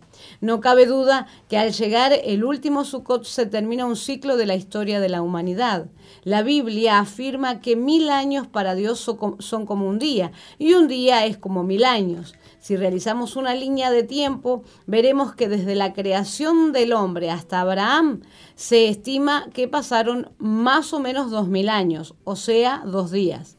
Después de Abraham hasta Cristo se estiman dos mil años más. Crucificado Cristo vino el endurecimiento del pueblo de Israel, porque era necesario el endurecimiento para que el Evangelio fuese predicado a los que no eran judíos, es decir, a los gentiles. Y el Señor declaró que todo llegaría a su fin cuando se cumpliese el tiempo de los gentiles. Jesús anunció también, lo hizo el apóstol Pablo, que hay un periodo que está designado para la salvación de los gentiles y cuando ese periodo se cierre, entonces es el final. Y se completan dos mil años más desde Jesús hasta este hasta ese entonces, lo cual, contando desde la, desde la creación, el hombre suman seis días. Estamos en los albores del séptimo día, años más, años menos. El séptimo día es el Sabbat, es el día de descanso, día del Señor. Termina Yom Kippur y cinco días después celebramos Sukkot. Terminado el sexto día, pegadito al inicio del séptimo día, Jesús se casa con su novia, la iglesia, los que no han quedado inscriptos en el libro de la vida perecerán por causa de la ira de Dios en el juicio final sobre las naciones. Luego vienen mil años en que Jesucristo reinará y nosotros con Él en la tierra. Ya no tendremos un cuerpo corruptible, ya el poder del pecado no nos dominará más porque seremos transformados y solamente funcionan los genes de Dios en nosotros, los que hemos sido incorporados a la familia de Dios. Ya en ese entonces no quedará nada de la naturaleza pecaminosa que nos dominaba. El Señor nos dará vida. Por mil años reinaremos juntamente con Cristo en la tierra. Ese será el séptimo día, ese es el milenio. Terminado el milenio, Juan nos dice que Satanás será desatado y saldrá otra vez a engañar las naciones, las cuales se volverán nuevamente contra Dios y entonces vendrá la batalla final y así culminará el séptimo día. Y luego viene el octavo día. Los siete días de Sukkot están separados del día octavo. Si bien son siete días de festejo de Sukkot, el séptimo día termina y todo es nuevo. Dijo Juan, vi un cielo nuevo y una tierra nueva porque el primer cielo y la primera tierra pasaron y el mar ya no existía más. Y yo, Juan, vi la santa ciudad, la nueva Jerusalén, descender del cielo, de Dios, dispuesta como una esposa ataviada para su marido. Los profetas declararon que los elementos fueron quemados y Dios hizo nueva todas las cosas. El próximo martes 28 de septiembre, les recordamos a todos, celebramos el octavo día y eh, te contaré, dice el apóstol, cómo se celebra en el pueblo de Israel. Esto lo va a hacer el próximo 28 de septiembre. Ese día se considera como el más feliz del año. Si bien la fiesta de Sukkot es la fiesta más gozosa del año, más gozo y alegría hay en el octavo día, porque ya se terminó el séptimo día, se terminó el tiempo y deja de existir. También dejan de existir la luna, las estrellas y entraremos en una dimensión donde ya no, se necesitan más testigos, porque dice la Biblia que Él será nuestra luz. En la fiesta de Yom Kippur hay ayuno, hay lamento y teyubá. Hay una búsqueda de arrepentimiento, pero en la otra fiesta No hay ayuno, no hay lamento ni arrepentimiento. Ya mis pecados han sido eliminados para siempre han sido expiados. El poder del pecado ya no me afecta, porque después de, ese Yom que quedó determinado que mi nombre está escrito en el libro de la vida, lo que resta es llegar cinco días después a las bodas del Cordero y vivir eternamente con el Señor sin tener miedo ni angustia de ninguna clase, porque el Señor estará presente en mi vida. Ya no habrá condenación. En Sukkot solo hay gratitud. La Biblia dice que después de haber cosechado el fruto de la tierra, el Señor manda que se haga fiesta para agradecerle y llenarse de gozo. Aquellos que han quedado inscritos en el libro de la vida disfrutarán de su presencia. Dijo el salmista, me mostrarás la senda de la vida. En tu presencia hay plenitud de gozo, delicias a tu diestra para siempre. Salmos 16:11.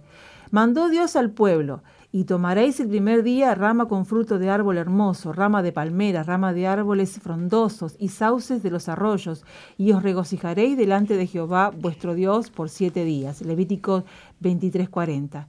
¿Cómo te vas a alegrar si no tienes la certeza de que vas a estar en esa boda? Siempre un casamiento es motivo de mucha alegría y la fiesta de Sukkot es la fiesta más alegre del universo. Claro que tienes que llegar a ese día, dijo Jesús. De cierto, de cierto os digo, el que cree en mí, tiene vida eterna. Juan 6, 47. Creer no es una ilusión, no es tener una corazonada. Creer no es tener una cultura cristiana. Tampoco es asistir a la iglesia o creer en la iglesia y en el pastor. Creer es haberle abierto las puertas del corazón a Jesús, que toma las riendas de tu vida por la eternidad. No te olvides de lo que predicó Jesús en su venida en el reino de Dios, donde tú no eres soberano, sino que Él es soberano, y tú haces su voluntad. Es por eso que oramos, Padre nuestro que estás en los cielos, santificado sea tu nombre, venga tu reino, hágase tu voluntad como en el cielo, así también en la tierra. Tener fe en Jesús te da certeza de, eh, perdón, tener fe en Jesús te da certeza y te lleva a tener tal convicción que te produce un gozo inexplicable, saber que formas parte de esa fiesta. Se quedarán otros afuera, pero tú no te quedarás. ¿Tienes esa convicción de que no te vas a quedar? La Biblia asegura que muchos de los que piensan que no se van a quedar, sí se van a quedar. Dijo Jesús, no todo el que me dice, Señor, Señor, entrará en el reino de los cielos, sino el que hace la voluntad de mi Padre, que está en los cielos. Muchos me dirán en aquel día, Señor, Señor, ¿no profetizamos en tu nombre? ¿Y en tu nombre echamos fuera demonios? ¿Y en tu nombre hicimos muchos milagros? Entonces les declaré, nunca os conocí, apartados de mí, hacedores de maldad. Esa cita está en Mateo capítulo 7, versículo 21 al 23. Pregunta, ¿estás haciendo la voluntad del Padre? Si quieres entregarle tu corazón a Jesús y necesitas tener la certeza de tu salvación, si quieres el perdón de tus pecados y la vida eterna, aprovecha este día de salvación. Haz esta oración a Dios y dile, Señor, yo entendí que necesito ahora que me perdones y que me libres de todas mis rebeldías y caprichos. Sálvame, Señor, que se haga tu voluntad en mi vida. Quiero conocerte, quiero hacer tu voluntad y caminar contigo. Toma el control de mi vida, te lo suplico. Límpiame de todo pecado y líbrame de toda esclavitud. Líbrame del poder del pecado, porque tú eres mi Dios y mi Salvador. Por fe recibo el perdón y te recibo a ti, Señor, en mi corazón. Amén. Y amén. Jesús, me encanta esta lección. Sí, y damos pie con esta lección para invitarles para el próximo domingo, ¿verdad, pastora? Por Así es, hacer real toda esta lección. Estar ahí con los tabernáculos, con la azúcar, estar en familia. Vamos a, vamos a ver que vamos a hacer una azúcar con este de Israel. Qué lindo. estamos tratando de, que sea bien típico. Qué bonito. Sí, todos estamos procurando este, hacer eh, una linda representación, ¿no? Sí, de que verdaderamente podamos este, disfrutar este día. Y dice que, que hay gozo y que hay alegría. Nosotros, por ejemplo, en nuestro hogar todos los viernes ayunamos, pero hoy no ayunamos, hoy estamos Claro. de gratitud, hoy estamos eh, Sí, felices, gozosos, porque ya nuestra esperanza está puesta en todo lo que el Señor nos ha prometido, ¿verdad? Amén. Y bueno, eso quiere decir que el domingo, cuando vayas a ver acá, vas a estar con nosotros durante el día, pero lo más importante, lo más importante, recordarlo, que es lo que vas a recibir. Una cosa es comer los bocados y otra cosa es comer el pan de vida, ¿no? Así comer la palabra de Dios. Tenés que quedarte en la reunión, o sea, te invitamos a participar de- a las eh, 17.30 horas del culto. O sea, es importantísimo que seas parte de esta fiesta. Contamos contigo y te esperamos con tus amigos y con toda tu familia. Les decimos que se pueden registrar eh, por el WhatsApp de Misión Vida al 095-333-330. 095-333-330. Bueno, los que no pudieron hacerlo, vayan a ver acá y Sí. ahí se van a estar anotando, Sí, en la ¿verdad? recepción, allí con todo el protocolo, esperándoles y todos van a ser bienvenidos. Así es, a disfrutar. Que los sorprendan muchos. Y estamos eh, con una expectativa mm, tremenda, tremenda. Y como hoy contabas, va a haber un festival de niños a las 10 de la mañana, eh, perdón, a las 10.30.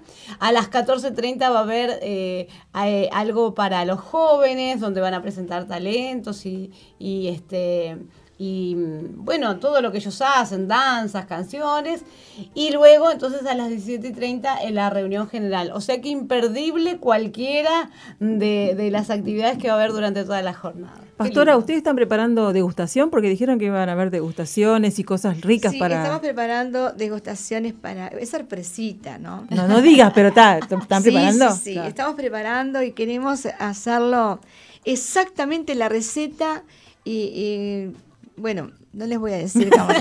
Ay, casi se lo saco. Pero, pero hay diferentes subcantos que van a ser ricos bocados. Así Y es. bueno, lo lindo de todo eso es que estamos eh, recaudando fondos para el campamento de jóvenes. Así que sería lindo que, bueno, este, tú, tú nos ayudes a, a ayudar a otras personas a asistir al campamento. Realmente eh, estamos desafiados. Y te esperamos y bueno, el apóstol está muy animado, eh, eh, con una excitación espiritual de verte, porque realmente hace mucho que no te ve, así que te esperamos el domingo, ¿sí? Así es. Qué lindo. Nos vamos entonces a una pequeña pausa, Colocho. ¿Sí? Volvemos enseguida.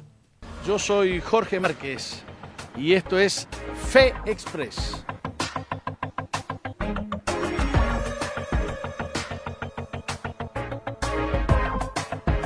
Hay dos poderes espirituales, te dije dos poderes espirituales que luchan por ganar el corazón del ser humano. Uno es el temor y el otro es la fe. Eh, los dos son una especie de fe.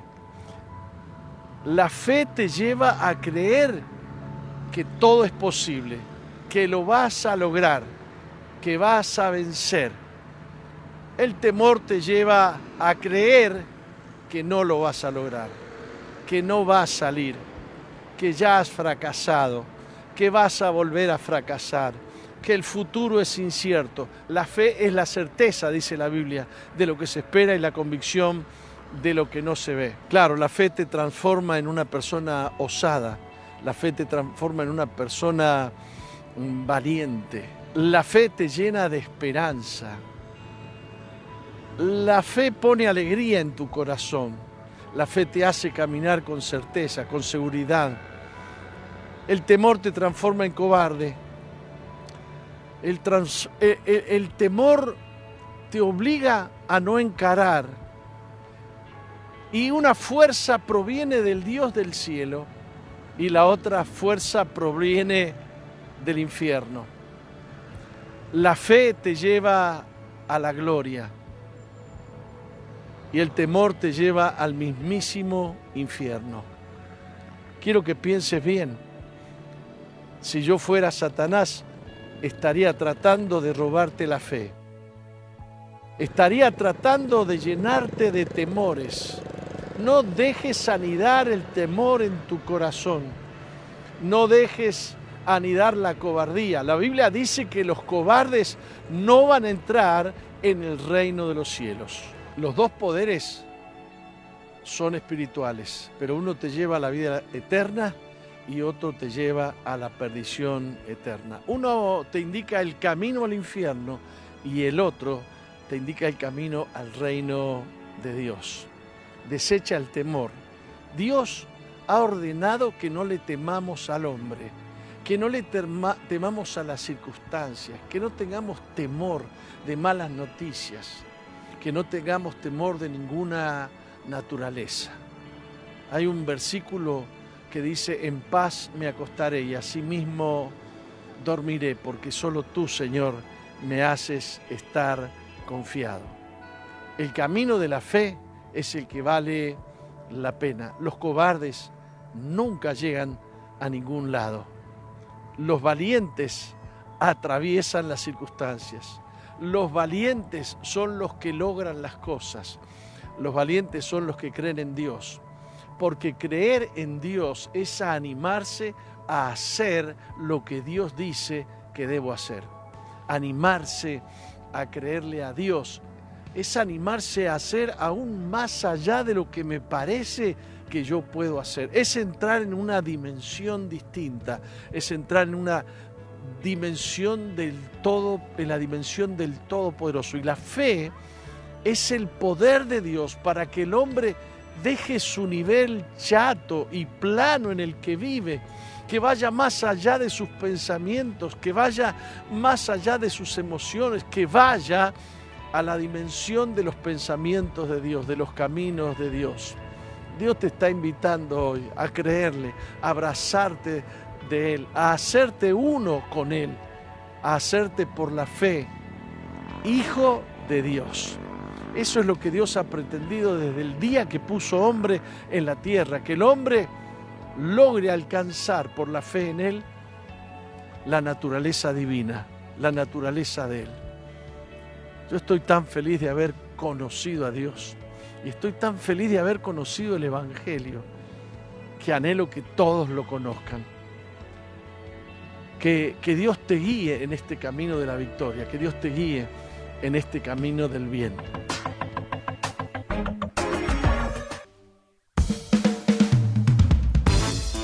Sigue al apóstol Jorge Márquez en Twitter e Instagram, arroba Jorge Márquez, Uy. Y suscríbete al canal de YouTube Jorge Márquez. Jorge Márquez.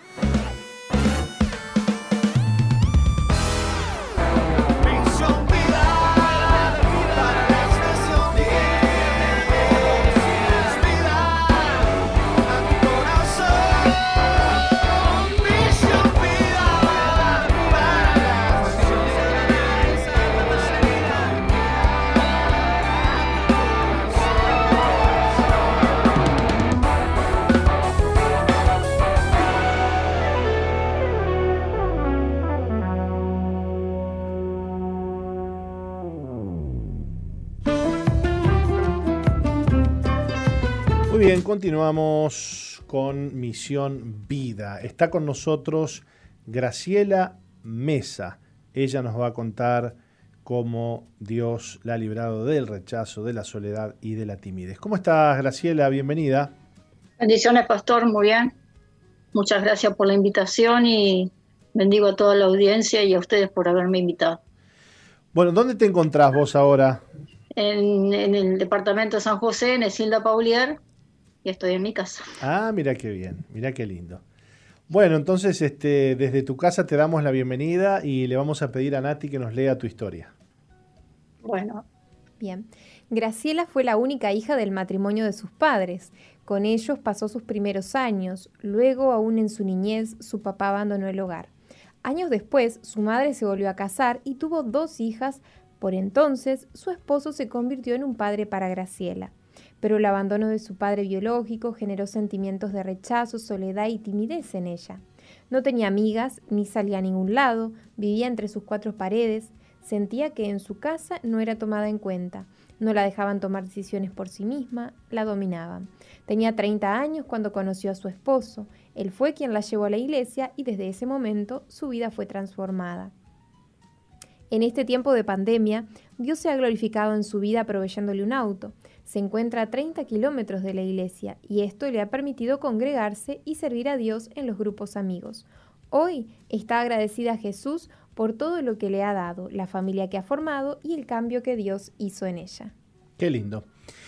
Bueno, Graciela, contanos, eh, contanos cómo fue tu vida y contanos cómo hoy eh, el Señor ha cambiado tu vida. Bueno, como dice el testimonio ahí, ¿no? Yo vengo de padres separados, mis padres se separaron cuando yo era muy chica, cuando a los seis años mi mamá, cuando yo tenía seis años mi mamá se vuelve a casar y ahí empezó toda mi, mi, vida, vamos a decir, de soledad, de rechazo, aunque yo no, muchas veces no entendía por qué, pero ahí empezó, ¿no? Que me sentía rechazada, que no, no tenía una persona, un referente, vamos a decir, de padre, y yo me aferré a mi padrastro, que le doy gloria a Dios por el padrastro que Dios me dio, porque para mí fue el padre que no tuve. Digo, y, doy toda la gloria a Dios por ese padrastro que él me dio, que para mí fue mi padre, ¿no? Y bueno, ahí fui creciendo, fui creciendo en mi niñez, mi adolescencia, y cada vez me fui encerrando más en mi soledad, en mi, en mi timidez. Fui a la escuela y nunca participaba de juegos, nunca, nunca participaba de nada, ¿no? Y no quería hablar en, ningún lado. Y ahí fui creciendo en eso.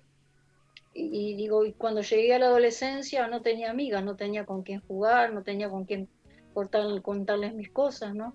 Si bien yo siempre creí en Dios, siempre le pedí a Dios, como siempre se dice, a mi manera, yo le fui pidiendo y, le pedí a Dios y Dios me, me dio muchas cosas que yo en el momento no las entendía, pero hoy por hoy las entiendo que Dios me libró y me guardó. Y digo, y fui creciendo en ese ambiente donde mi, mi, madre, mi, hermano me fueron dominando, fueron tomando autoridad sobre mí. Entonces como que yo tenía cierto respeto a ellos, respeto entre comillas.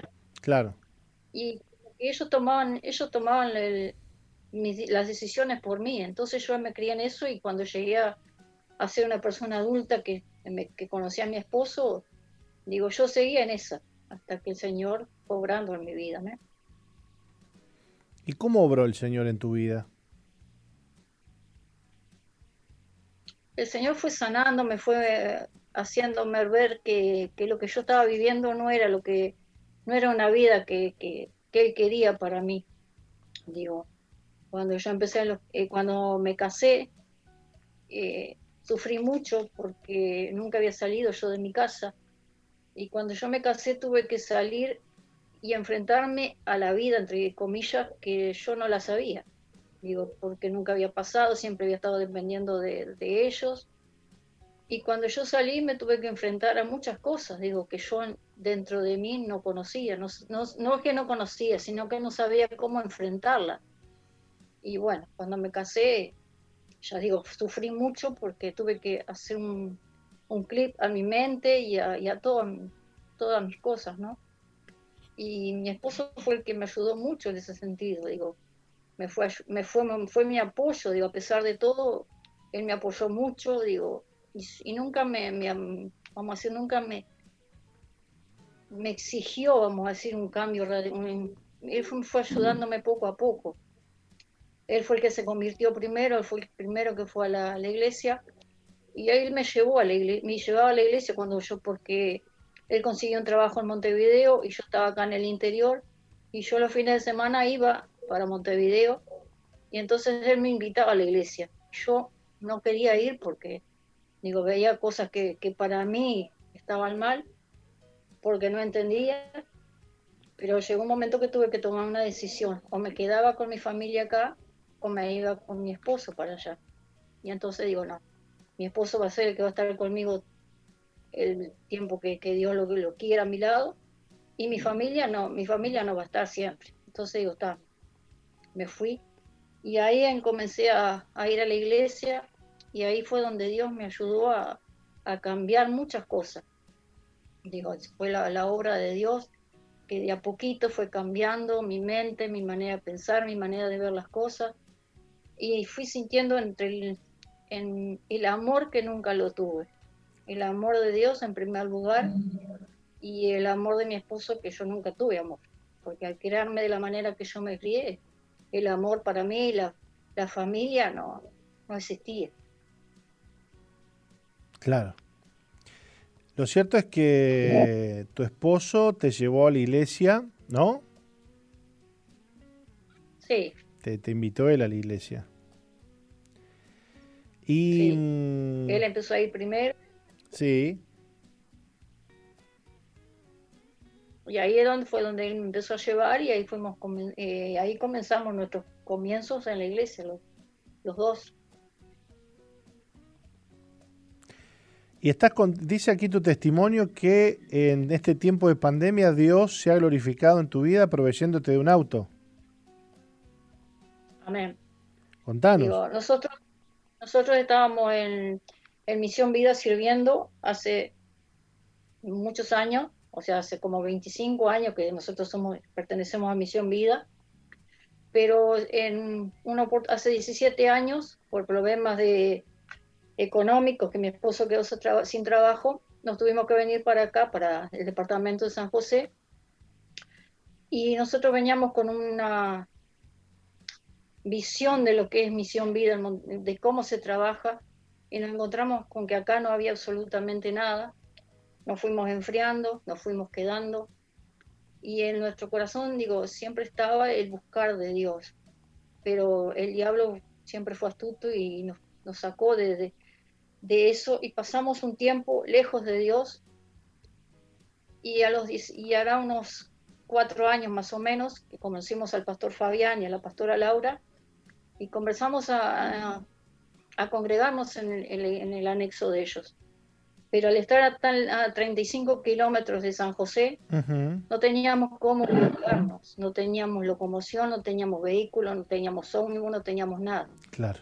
Entonces teníamos que estar dependiendo de que el pastor cuando pudiera nos mandara un vehículo para poder ir algún día a la iglesia, que nos mandara algún, que, o que algún hermano se ofreciera a venir a buscarnos.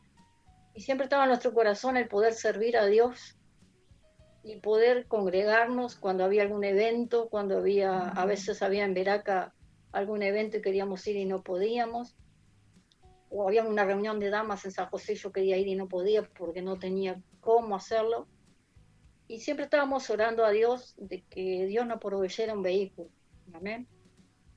Y en este tiempo de, de pandemia, de, de escasez, cuando todo dice que no se puede, yo les digo que sí se puede, porque digo, Dios nos bendijo con ese vehículo, teníamos que pagar 150 dólares todos los meses, cuando el dólar se fue muy alto, que estaba muy alto el dólar, todos los meses llegaba el mes de que teníamos que cubrir la cuota de ese auto y por la misericordia de Dios el dinero siempre estuvo. Nunca nos, nunca nos atrasamos, siempre estuvimos en fecha con la cuota de ese vehículo. Un día yo estando orando, Dios me, me- puso en mi corazón de que teníamos que ofrendar los diezmos, entregar los diezmos en dólares. Y así lo hicimos. Y empezamos a entregar el diezmo, el diezmo en dólar. Y yo pienso que Dios es fiel, amén. Y Dios nos ha bendecido. Hoy por hoy podemos congregarnos, eh, todos los días que, que haya reunión en San José podemos ir. Estamos liderando una, un grupo de amigos que en el kilómetro 85, Qué el bueno. cual podemos ir, lo podemos llevar a amigos, eh, a hermanos de, de nuestro grupo de amigos, a veces a alguna reunión de líderes. Le- La, la vida nos cambió en el sentido del servicio. Y digo, si bien el vehículo también lo disfrutamos a veces en familia, pero más que nada el vehículo es para la iglesia, para ir al servicio. Esta semana de Semana Santa hemos podido ir a todas las reuniones de San José, a la central. Digo, estamos agradecidos por lo que Dios ha hecho en nues- en nuestras vidas, en lo económico. Digo, Dios ha sido fiel en lo económico en este tiempo de, de pandemia, cuando todos dicen que no se puede, sí se puede. Con Dios todo se puede. Lindo, qué lindo, qué lindo lo que estás contando. Este, y cómo Dios es fiel, ¿no? Graciela, cómo. Dios provee, cómo Dios cumple su palabra y, y- y les ha provisto, en, fíjate vos cuándo, ¿no? en medio de este, en medio de una pandemia donde hay tanta crisis y, tanta necesidad. Qué lindo, qué fiel que es Dios. Graciela, te, mandamos un abrazo a la distancia. Este, gracias por haber estado con nosotros, contados tu, vida, tu experiencia. Este, te bendecimos. Bueno, muchas gracias, Pastor. Y yo los bendigo a ustedes también y bendigo al ministerio porque la verdad que son una bendición para nuestras vidas y queremos seguir en lo que estamos, sirviendo a Dios con gozo y con alegría. Gracias, pastor, y que Dios los bendiga a todos. Dios te bendiga a ti también. Y Dios bendiga, Nati, a toda la audiencia que ha estado con nosotros durante este programa. Eh, esto ha sido Misión Vida para las Naciones. Que Dios les bendiga.